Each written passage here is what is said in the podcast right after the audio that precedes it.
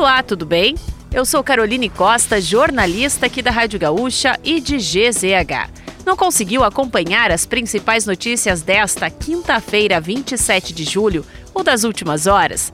Não se preocupe, pois eu vou trazer aqui para você antes que o dia acabe, que é o nosso resumo diário de notícias do fim de tarde.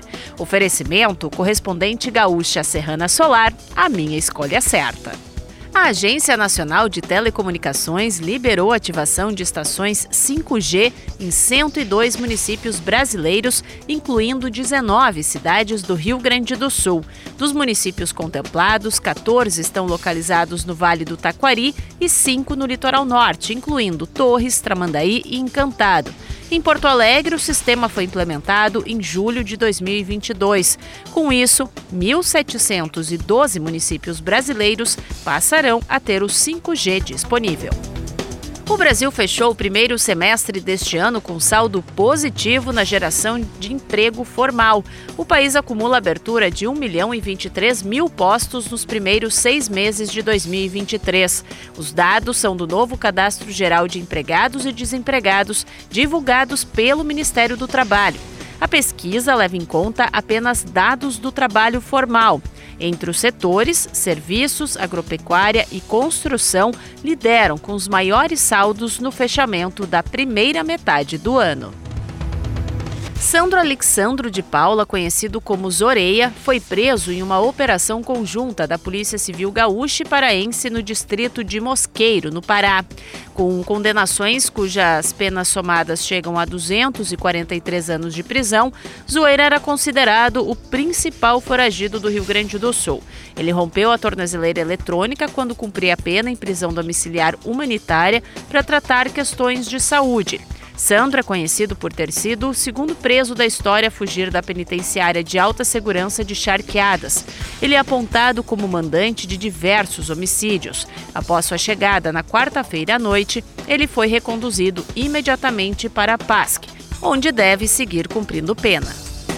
A Prefeitura de Porto Alegre inaugurou o sexto restaurante popular da cidade na Ilha da Pintada. A nova unidade do projeto Prato Alegre vai servir 200 refeições por dia, sendo 50 almoços diários no local e outros 150 distribuídos nas ilhas dos Marinheiros, do Pavão e das Flores.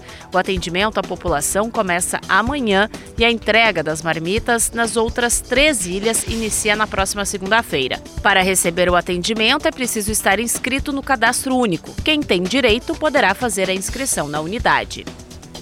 Bombeiros de quatro cidades do Vale do Paranhana seguiram combatendo nesta quinta-feira o incêndio que atingiu um depósito em Taquara na manhã de ontem. O local era uma antiga fábrica de piscinas abandonada e funcionava como depósito de material industrial às margens da RS 115. De acordo com as autoridades, o pavilhão continha plástico, papelão e restos de calçados empilhados. O acúmulo do material dificultou o controle das chamas.